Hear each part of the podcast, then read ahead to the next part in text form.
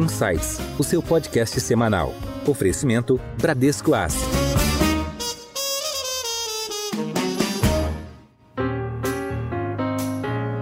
O cenário para a economia global neste ano aponta para uma inflação elevada e taxas de juros mais altas para conter o aumento de preços em muitas economias globais. Jerome Powell, presidente do Fed, o Banco Central dos Estados Unidos, vem acenando que a alta de juros pode ser mais forte e com maior frequência. E quais são os impactos para o mercado e para a economia global? Que oportunidades esse momento proporciona para o investidor? Como ficam os mercados de renda fixa e de ações globais? E os brasileiros? Para nos ajudar a entender melhor sobre esse cenário e as oportunidades de investimentos, Hoje a gente conversa com o Luiz Oliveira, que é Executive Vice President da Pinco, em São Paulo. Bem-vindo ao Insights, Luiz. Muito obrigado pelo convite, Juliana. Prazer estar aqui com vocês hoje. E também por dentro de tudo nesse contexto, está conosco o economista-chefe da Bran, Marcelo Toledo. Bem-vindo de volta ao Insights, Marcelo. Obrigado, é um prazer estar aqui novamente e um prazer também poder compartilhar esse podcast com o Luiz. Seja bem-vindo, Luiz.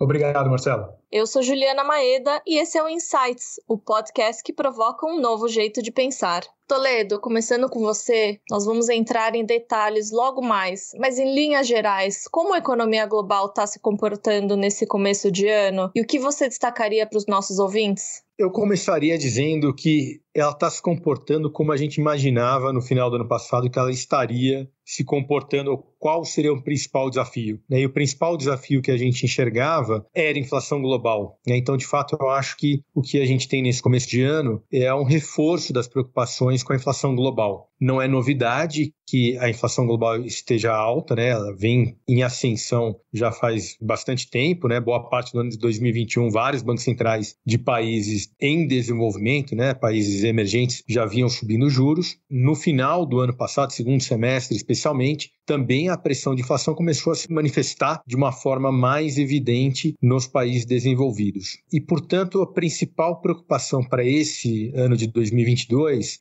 era como a inflação global vai se comportar. E os sinais não são exatamente promissores, né? A gente tem um debate ainda de gargalos de oferta. Então, se a gente pegar, eu não vou entrar em grandes detalhes, mas indicadores de pressão de custos para a indústria tinham mostrado alguma queda no final do ano passado. A gente lembra também que o preço do petróleo tinha caído bastante por causa do temor com a nova onda da Omicron. Então trouxe ali os preços do petróleo para perto de 70 ali em meados de dezembro e né, estamos de volta para mais de 90 do preço do petróleo. Os indicadores de pressão de custos na indústria voltaram a subir bastante e os gargalos de oferta, é o que as empresas globais estão dizendo, é que eles não sumiram. É, eles têm uma perspectiva de que gradualmente eles fiquem menores ao longo do ano, mas a grande verdade é que esse processo está demorando mais. Então, é uma economia global que continua enfrentando esse grande desafio é um crescimento americano muito forte, a gente viu isso nos dados de emprego do começo do ano, mas com pressões salariais importantes e que, portanto, estão nos dizendo o seguinte: o tema vai ser o que os bancos centrais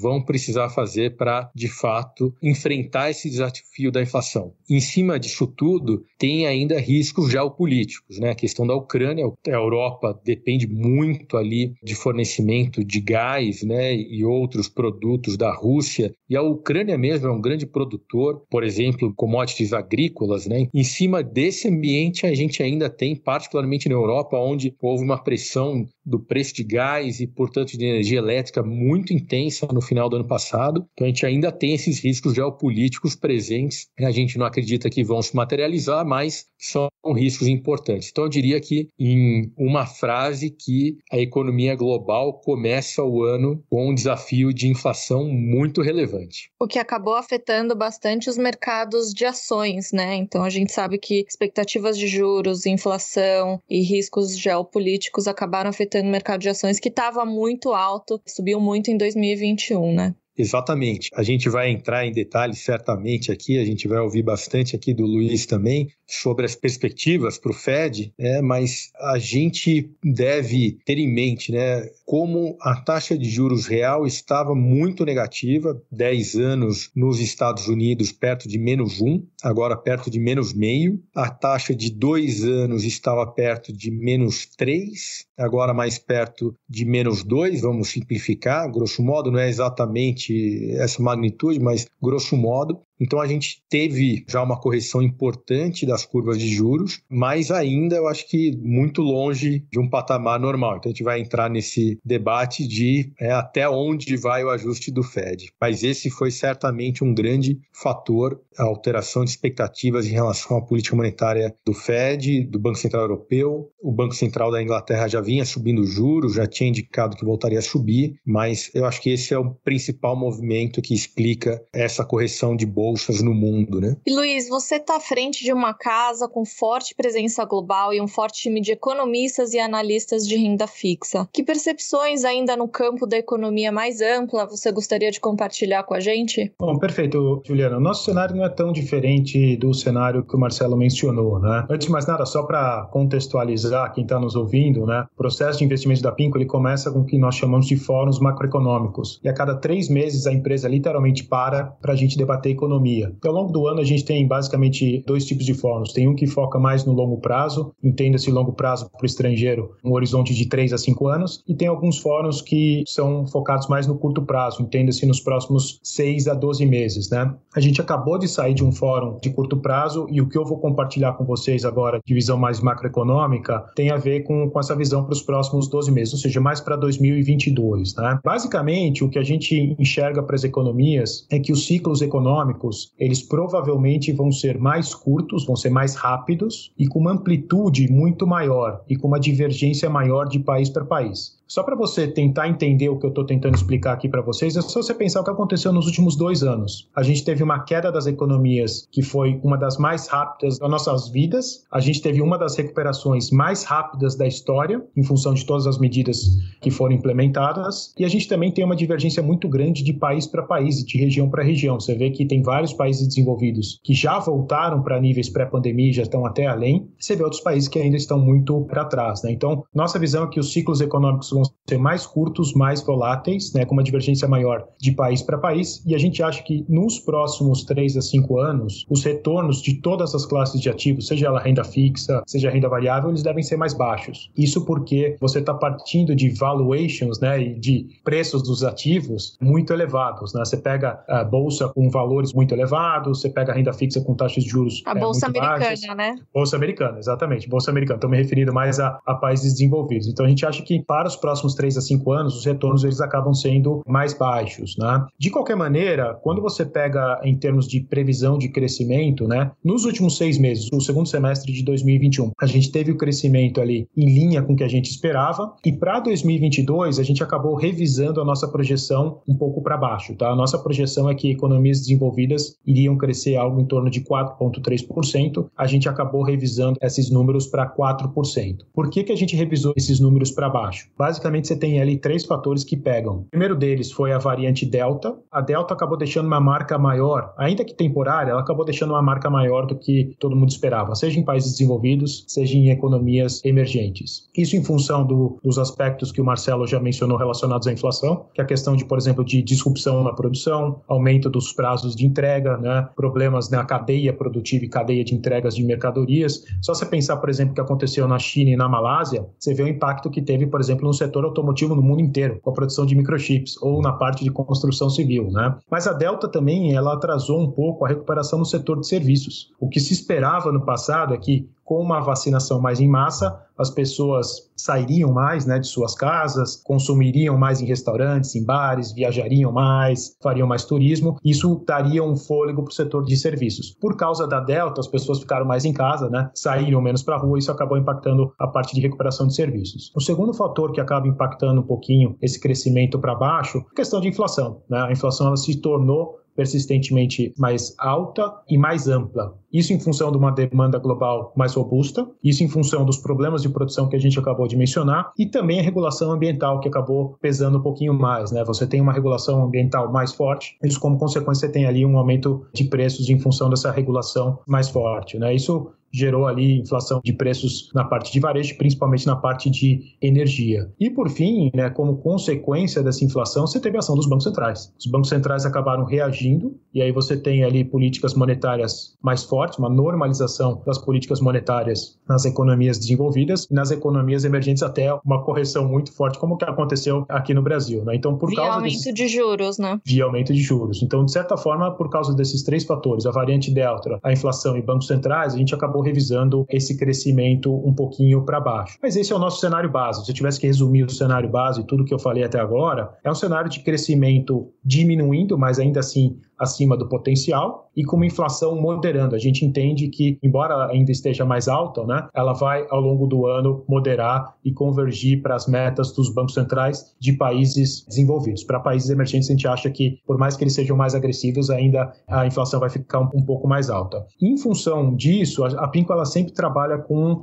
riscos em relação ao cenário base. E a gente vê aqui basicamente três riscos em relação ao cenário base. O primeiro risco é relacionado à inflação, a inflação continuar persistentemente mais alta. Segundo fator, perda de produtividade, o que aconteceu nos últimos dois anos, principalmente nos Estados Unidos, é que você teve um investimento muito, muito pesado em tecnologia, em automação, em digitalização, e isso faz com que você ganhe muita produtividade. Esse ganho de produtividade tende a ser deflacionário. Só que se por algum motivo você perder esse ganho de produtividade, isso volta a ser uma pressão ali para a inflação. Um terceiro fator tem a ver com o mercado de trabalho. Muita gente acabou voltando para o mercado de trabalho, principalmente nos Estados Unidos, até por uma questão migratória. Né? Quanto mais gente você tem disponível no mercado de trabalho, teoricamente isso é deflacionário. Se você tem um mercado de trabalho que você não tem ninguém para você contratar, você só consegue contratar alguém se você tirar ela de um emprego atual pagando mais, e isso você acaba repassando para os preços. Né? Então, você teve um ganho no mercado de trabalho, se por algum motivo você perder esse ganho, isso volta a ser um vetor de inflação, digamos assim. E por fim, né, um outro vetor potencial de inflação aqui é a expectativa de inflação. A inflação ela tem um componente ali que é uma questão de ser uma profecia autorrealizável. Se todo mundo acha que vai ter inflação, todo mundo sai às compras para pegar os preços mais baratos agora, você tem uma demanda mais forte e essa inflação acaba vindo, né? Primeiro fator de risco que a gente vê ali é uma inflação persistentemente mais alta. Segundo fator de risco são outras variantes de Covid. É, não é o nosso cenário base, a gente tem inclusive um consultor que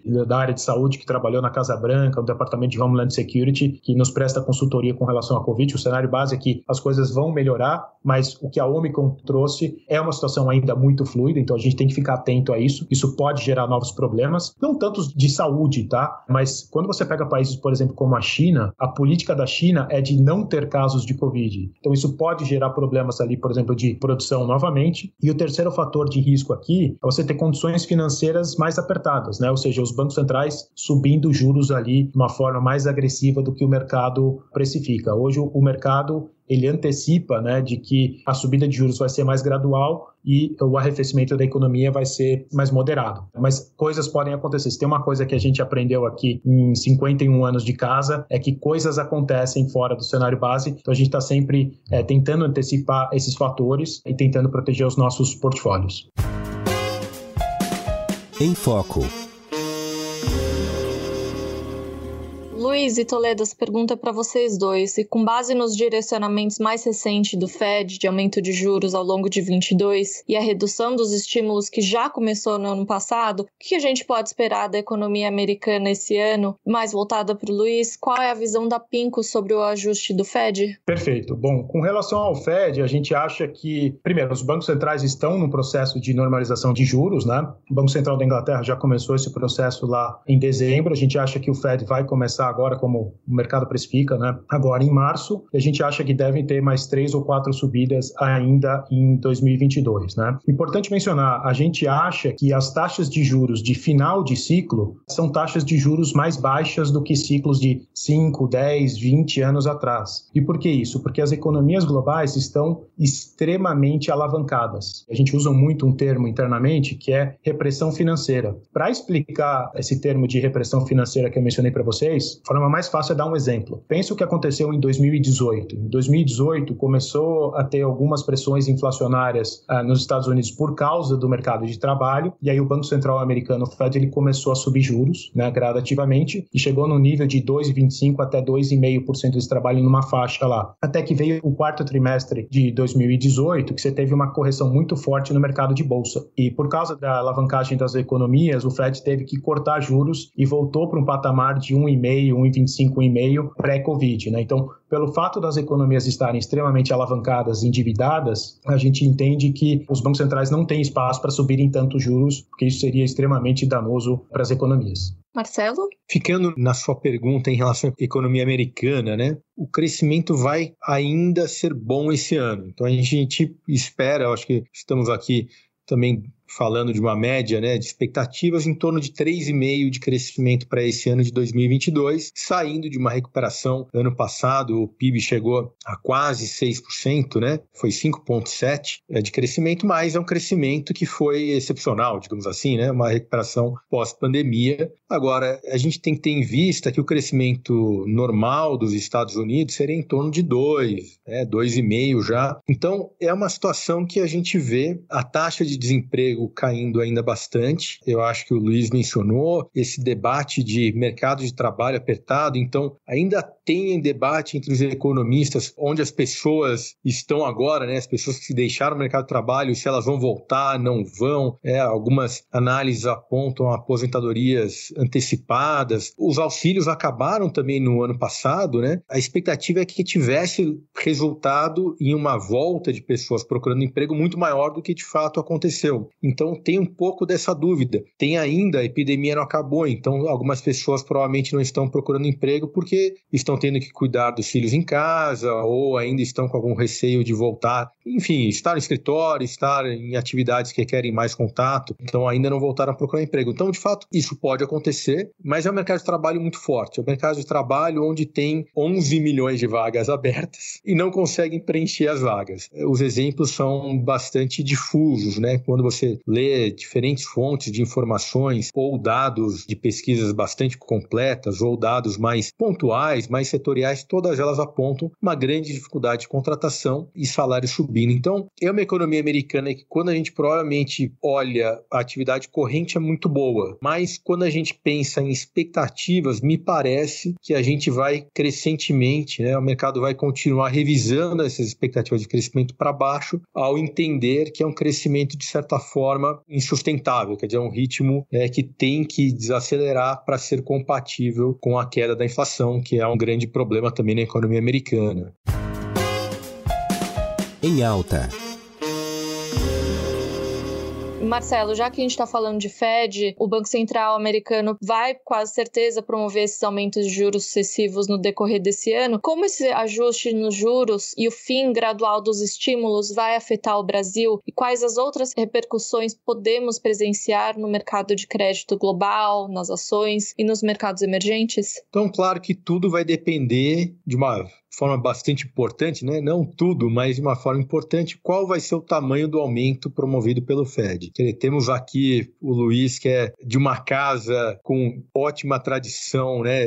e excelente visão sobre a economia americana. Eu acho que se eles estiverem é, essa visão de um aumento um pouco mais moderado no final do ciclo, eu acho que o Brasil consegue enfrentar melhor essa passagem de normalização da política monetária. Então, eu gostaria muito que a visão que o Luiz está nos trazendo estivesse estivesse correta, né, fizesse uma vida um pouco menos difícil para o Brasil e para países emergentes em geral. Mas dito isso, a gente tem uma visão, talvez não discordando desse final de ciclo, como o Luiz comentou, de uma taxa de juros que lá na frente volta a ficar baixo, mas a gente está um pouco mais preocupado com esse ciclo agora, quer dizer, de onde vai ser necessário subir os juros, ainda que seja acima desse patamar de médio prazo, né, onde você vai ter que trazer os juros no curto prazo. Então, talvez realmente a gente tenha, como a gente já viveu aqui no Brasil, né? Às vezes o juro sobe muito mais do que aquele juro que vai vigorar lá na frente. Então, a gente está um pouco mais preocupado com isso. O canal normal para o Brasil de transmissão de um Fed mais duro, é, subindo mais os juros, seria pelo câmbio. E é uma, digamos, uma grata surpresa que nesse começo de ano o câmbio tem apreciado em torno de 5%, apesar de toda essa mudança de expectativa em relação ao Fed e outros bancos centrais de países desenvolvidos. É difícil imaginar né, que a gente não vá sofrer um pouco, né? Eu acho que algum ajuste do Fed vai nos dificultar um pouco a vida. O câmbio talvez não se mova tanto, porque o Banco Central brasileiro também tem que reagir um pouquinho mais. Agora, um ponto talvez positivo nisso tudo é que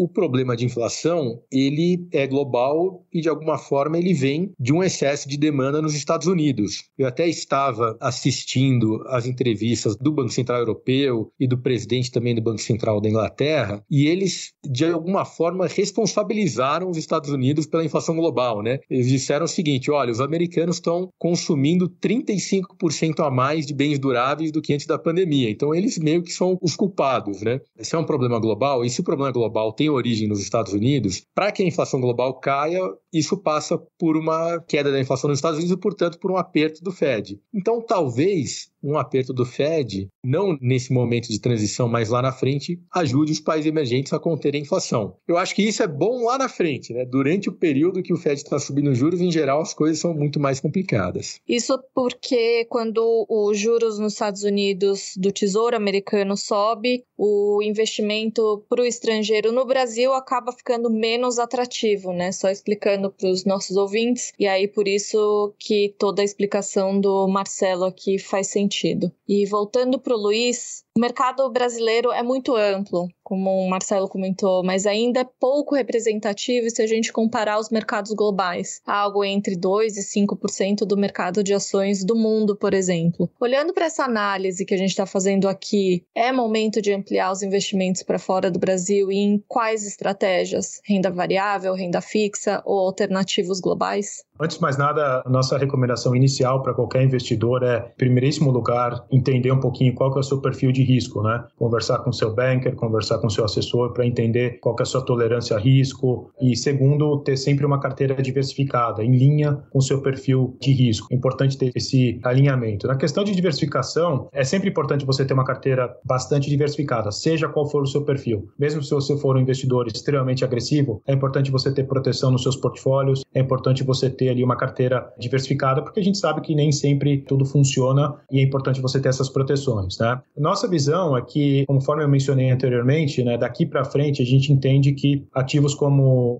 renda fixa e renda variável, provavelmente eles terão retornos mais baixos nos próximos 3 a 5 anos, e eu mencionei dos ciclos econômicos mais curtos e mais intensos, né? Isso significa mais risco, que não é uma notícia muito boa para o investidor, né? Em geral, o que eu estou falando aqui é que vai ter mais risco e menos retorno. E menos retorno. Mas Geralmente, isso... mais risco é acompanhado de mais retorno, né? Exatamente. Mas isso não necessariamente é uma informação ruim, porque a gente entende que gestores ativos, aqueles gestores que buscam oportunidades quando você tem, por exemplo, grandes deslocamentos e correções de mercado, eles podem trazer retornos interessantes para os investidores. Então, a gente entende que, embora seja mais difícil você ganhar dinheiro nos próximos anos, gestores ativos eles podem ser incapazes de navegar essas crises e encontrar essas boas oportunidades. Importante mencionar que a área que a gente está um pouco mais otimista lá fora é a parte de investimentos alternativos, porque a gente entende que existem prêmios nessa área que muitas vezes não são explorados pelos investidores, seja um prêmio de iliquidez, são investimentos que normalmente você fica travado por um período maior, e seja prêmios ali de complexidade. Muitas vezes você está operando em ativos bastante complexos que muita gente nem olha dada a complexidade desses ativos e que você como investidor capaz de analisar esses ativos você consegue é, explorar esses prêmios. Então, de forma geral, novamente só recapitulando, é importante o investidor conhecer o seu perfil de risco, ter sempre uma carteira bastante diversificada. Diversificação passa pela parte de investimentos globais e aí a gente está mais animado ali com a parte de investimentos alternativos. Com menos liquidez, né? Exatamente. Já falamos um pouquinho do cenário de política monetária, digamos assim, né? O Fed, aqui no Brasil também o ciclo de política monetária está indo bastante longe e esse é um tema naturalmente que faz uma conexão muito grande com os investimentos de renda fixa. É, aqui no Brasil também é um tema importante né, para investimentos de renda fixa. E o que eu queria te perguntar é o seguinte: naturalmente vocês têm uma visão muito global é, de investimentos em renda fixa. Como é que você compararia o investimento em renda fixa nos Estados Unidos e no mundo, né, essa visão global também, é, em relação ao Brasil? Quer dizer, se pudesse compartilhar conosco um pouco dessa visão, eu acho que nossos ouvintes conhecem bastante bem já a parte de renda fixa no Brasil. O que, a gente deve levar em conta na hora de olhar renda fixa no exterior? Perfeito, Marcelo. Até pegando o gancho do que a Juliana mencionou agora há pouco, o Brasil, obviamente, ele tem uma importância muito grande no mercado de capitais global. Mas em termos relativos, o Brasil ele é relativamente pequeno. Para contextualizar, o mercado global de renda fixa é um mercado de 110 trilhões de dólares. E o Brasil representa aproximadamente 2% disso. Então, o mercado brasileiro ele acaba sendo um mercado, de certa forma, mais, mais limitado. Você tem um mercado de títulos públicos bastante grande aqui no Brasil, você tem um mercado de crédito bem mais limitado, não tem muito mais coisa. Claro que você acaba tendo uma coisa de crédito estruturado, alguma coisa um pouco mais complexa,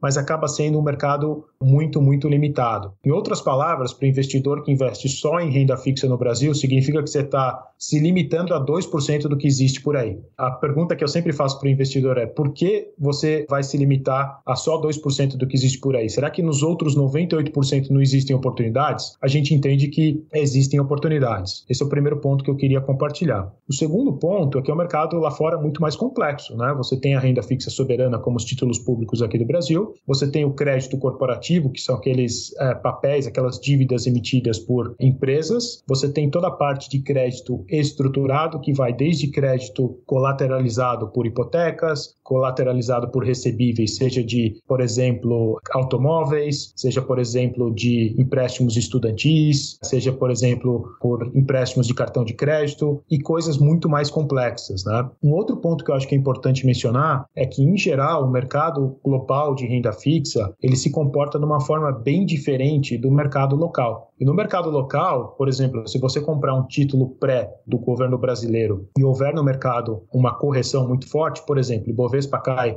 20%. Pegando um cenário muito extremo aqui, tá? Provavelmente esse título público ele também vai cair de valor aqui no Brasil. Historicamente isso aconteceu. Quando você faz a mesma comparação com o mercado lá fora, imagina que o S&P, né, o índice da bolsa americana, caia 20%, em geral, o título pré do governo americano, ele tem uma apreciação. O renda fixa de alta qualidade nos Estados Unidos, ela opera em sentido contrário a ativo de risco, enquanto que no Brasil opera no mesmo sentido. Então, o investidor americano, né, quando você pega lá a média, eles têm uma alocação de 60% em renda variável e 40% em renda fixa, porque essas duas classes de ativos têm correlação negativa. Então é importante você também lembrar que o mercado ele acaba se comportando de forma bastante diferente. Então, a nossa recomendação para quem nunca investiu em renda fixa global é apostar em gestores que têm track record, que têm um histórico capaz. E aí eu volto para o ponto que eu mencionei lá de curadoria do Bradesco, de selecionar esses gestores ali. O Bradesco já tem relacionamento com esses gestores globais há muitos e muitos anos, a Pinco é um deles, mas eu tenho certeza que o Bradesco tem relacionamento com outros competidores que a gente respeita bastante, são competidores muito bons também nesse mercado. Então, é importante ali você contar com essa curadoria do Bradesco e montar novamente portfólios que estejam alinhados ali com seus objetivos e com seu perfil de risco. Ainda nesse sentido, Luiz, a gente sabe que a Pinco, junto com uma parceria, por exemplo, com o Bradesco, a gente oferece fundos globais, essas alternativas de investimentos globais em renda fixa fixa com hedge e sem hedge, que são as estratégias internacionais que investem 100% no exterior e que podem ou não ter essa variação cambial, ou seja, o investidor pode ou não ver uma oscilação de acordo com a taxa de câmbio, que geralmente é o dólar versus o real. Qual é o benefício de cada uma delas nesse momento de sobe e desce das moedas e das taxas de juros? É uma excelente pergunta, Juliana. É uma dúvida bastante frequente dos clientes. E E basicamente a história da proteção cambial é a seguinte: ao você mandar o dinheiro para fora, você vendeu reais, você comprou dólar, você está exposto ao dólar. Ao você fazer o hedge cambial ou a proteção cambial, basicamente você está capturando ali uma boa parte do diferencial de juros entre Brasil e Estados Unidos. O Brasil ele é conhecido mundialmente por ser um dos países que tem a, a, taxa de juros mais elevada. Né? Então, como aqui a gente a taxa de juros é muito elevada e lá fora a taxa de juros é muito baixa, ao você fazer essa proteção cambial, você captura praticamente todo esse diferencial de juros que nesse momento ele é bastante elevado. Então, uma das vantagens de você fazer a proteção cambial é que você elimina toda a volatilidade da moeda, porque você está travando o câmbio. Segundo, que você é uma está volatilidade bem alta quando a gente fala de real e dólar, né? Exatamente, uma volatilidade da casa de 15 e 20% comparável à volatilidade de bolsa. Ao né? ano. Exatamente. Então, a- a primeira vantagem de você fazer a proteção cambial é que você elimina essa questão da volatilidade e aí o cliente não tem que se preocupar se ele está entrando no investimento com o dólar muito caro ou muito barato. Segunda vantagem é que você captura uma boa parte desse diferencial de juros e nesse momento, volto a estressar, é um diferencial bastante elevado. E a terceira vantagem é que você investe num ativo lá fora que em geral é descorrelacionado com o mercado do Brasil. Então, esses fundos cambiais, basicamente, eles servem para compor a parcela de ativos locais aqui sem essa volatilidade da moeda, capturando esse diferencial de juros. A única coisa que o investidor está abrindo a mão é que, em vez de ele ter uma diversificação maximizada, essa correlação dos ativos sediados ela acaba sendo baixa, mas ainda assim positiva. Quando você investe em dólares, você não tem o diferencial de juros, você tem uma volatilidade muito mais elevada, que muitas vezes é dominada pela parcela da moeda, da exposição da volatilidade do real versus o dólar, porém a correlação com ativos no Brasil ela acaba sendo negativa. A forma mais fácil de explicar a correlação negativa é o seguinte: quando as coisas vão bem no Brasil, o real se aprecia em relação ao dólar, então seu investimento em dólar ele perde valor. Quando as coisas vão mal no Brasil, né, o dólar vai lá para cima, se você está investindo em dólar, você ganha mais reais com isso. Então, você acaba tendo uma correlação negativa. Minha opinião é que muitas vezes os dois tipos de investimentos podem caber na carteira do investidor, dentro do seu perfil de risco e dentro dos seus objetivos de retorno. Eu tenho investidores que investem com a gente, por exemplo, num fundo redeado para compor a parcela de renda fixa do portfólio, e com um fundo redeado os produtos se tornam bastante competitivos, você está turbinando o portfólio com esse diferencial de juros. E tem investidores que, além disso, eles têm alocação em ativos de risco aqui no Brasil, por exemplo, bolsa, que eles têm uma parcela pequena em fundos dolarizados, e essa parcela pequena para contrapor esse ativo de risco. Então, se a bolsa aqui no Brasil tiver uma grande correção, provavelmente o real vai se enfraquecer e essa parcela dolarizada ela acaba absorvendo ou diminuindo essa sua queda potencial. Então, tudo depende muito do objetivo do investidor. Luiz, quando a gente fala de renda fixa, como você falou, até no ponto de vista do mercado americano e global, a diversidade de instrumentos é bastante grande. E a gente está vivendo é, um ambiente que os países emergentes já subiram juros e agora os desenvolvidos subindo juros. Como é que os gestores da Pinco estão navegando esse cenário? Qual um pouco da preferência? Aqui no Brasil tem um debate, né, se não está tendo um fluxo de estrangeiros, a gente vê isso nos dados do Banco Central, de renda fixa de estrangeiros, quer dizer, esse 12% de juros do Brasil atrai um pouco ou olhando mais a classe de emergentes como um todo, né, para não ficar só no Brasil, esse ajuste que os emergentes já fizeram já trouxe maior atratividade na visão da casa para os países emergentes. Como é que está essa visão um pouco de alocação aí de gestão de vocês? Perfeito, Marcelo. É, excelente pergunta. Evidentemente, um cenário de subida de juros aqui e lá fora acaba sendo um cenário mais desafiador para a renda fixa como um todo. E aí que entra a beleza de você ter uma gestão ativa, né? um gestor ali usando várias ferramentas da sua caixa de ferramentas para tentar ou proteger os portfólios ou até ganhar dinheiro ali com essa potencial subida de juros. Então, o que, que a gente tem feito? Basicamente, a gente tem reduzido os vencimentos dos papéis que a gente compra na carteira. Por que, que a gente faz isso? Porque quando os vencimentos são mais curtos, você está menos exposto a esse risco da subida de juros. Essa é uma das ferramentas que a gente usa. Uma outra ferramenta que a gente usa bastante é fazer apostas. Eu não vou entrar tanto na parte técnica, mas a gente consegue fazer algumas apostas apostando que a curva de juros ela vai empinar, ou seja, os juros vão subir. Então, a gente consegue proteger as carteiras e até ganhar dinheiro dinheiro, mesmo num ambiente adverso ali de subida de juros. A gente gosta também de alguns setores e algumas empresas específicas que podem se beneficiar de subida de juros e podem se beneficiar de um ambiente mais inflacionário. Se você pensar, por exemplo, que tem uma série de empresas que emitem dívidas, que elas têm o que a gente chama de pricing power. O que é o pricing power? Ela consegue repassar o aumento de custo da produção para o produto dela final, porque eventualmente ela domina o mercado, é uma empresa muito bem consolidada, tem uma fatia de mercado muito grande, uma série de outros fatores. Então, isso é uma empresa, por exemplo, que a gente gosta, porque ela consegue ali repassar os custos de produção para o consumidor final ali, ela está meio que protegida ali de inflação. A gente gosta também de créditos corporativos relacionados ali a setores que vão se beneficiar no final de uma Covid. Pensa, por exemplo, toda a parte de serviços, hotéis, bares, restaurantes, empresas aéreas, tudo isso conforme né, a gente vai saindo dessa pandemia, as pessoas vão saindo mais de casa, vai beneficiar esses setores. Então a gente gosta disso também. A gente gosta de títulos atrelados à inflação, a tal das NTNBs aqui no Brasil, mas em forma global, que é uma forma de você também proteger a carteira. Especificamente com relação à sua pergunta a emergentes e a Brasil, né, a Pinco, toda vez que ela está analisando qualquer ativo, isso vale para soberano, vale para corporativo, basicamente a gente olha alguns pilares. Primeiro pilar é olhar fundamentos, saber se aquela empresa ou aquele país tem fundamentos sólidos, se ele tem, tem potencial de se desalavancar, se tem algum diferencial competitivo no mercado que atua e por aí vai. Então a gente gosta de olhar os fundamentos. Segundo fator que a gente olha é o que a gente chama lá fora de técnicos, que é basicamente o fluxo, é o que você mencionou, Marcelo. O Banco Central ali começa a mostrar que tem fluxo entrando para o Brasil ou saindo do Brasil. Então a gente olha isso porque conforme você tem mais demandas, isso mexe o preço dos ativos. O terceiro fator que a gente olha é o valor relativo. Imagine que os fundamentos estão bons, imagine que tem fluxo para um determinado país, um determinado setor, mas será que o que eu estou recebendo de prêmio daquele ativo ajustado a risco faz sentido ou ajustado a risco eu tenho algo melhor no mercado? Então a gente sempre olha ali a parte de valor relativo. Seu guia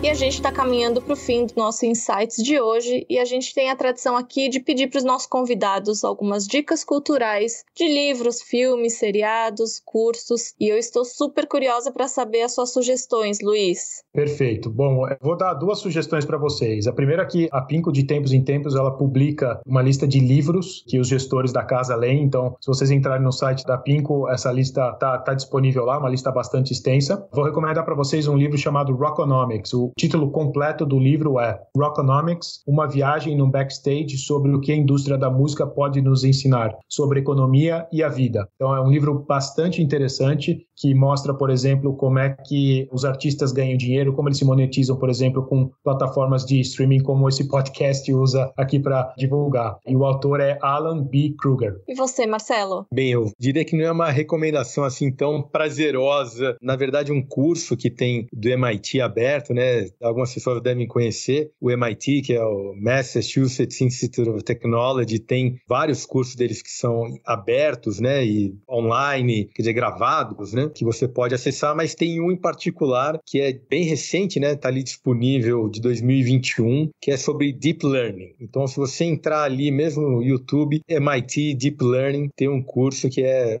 assim espetacular. E deep learning né para quem também não está muito familiarizado é um, uma vertente ali né de inteligência artificial. E tirando as tecnicalidades né a gente consegue entender um pouco mais o que está por trás disso que nos fascina né. Então como é que tem o um carro autônomo né janeiro inauguração do primeiro carro autônomo sem motorista em São Francisco se eu não estou enganado da GM né, inaugurado. Então a realidade começou de fato você consegue entender o que está por trás daqui aquilo. É, eu acho que assim, é longe da gente conseguir entender toda a questão de programação, matemática, estatística, etc. Mas ele te dá uma visão do que, que é esse mundo todo e que a gente pode aprender com quem está na fronteira, como no caso do MIT. Então, acho que é bastante interessante quem tiver ali algumas horas para investir. Tá ótimo. E hoje a gente conversou com Luiz Oliveira da Pinco e com Marcelo Toledo da Bran. A gente falou sobre o que está acontecendo com os mercados financeiros globais nesse começo de ano bem agitado e com uma inflação mais alta e a postura do Fed com relação ao possível aumento de juros nos Estados Unidos pode afetar os mercados globais e os brasileiros, criando alguns riscos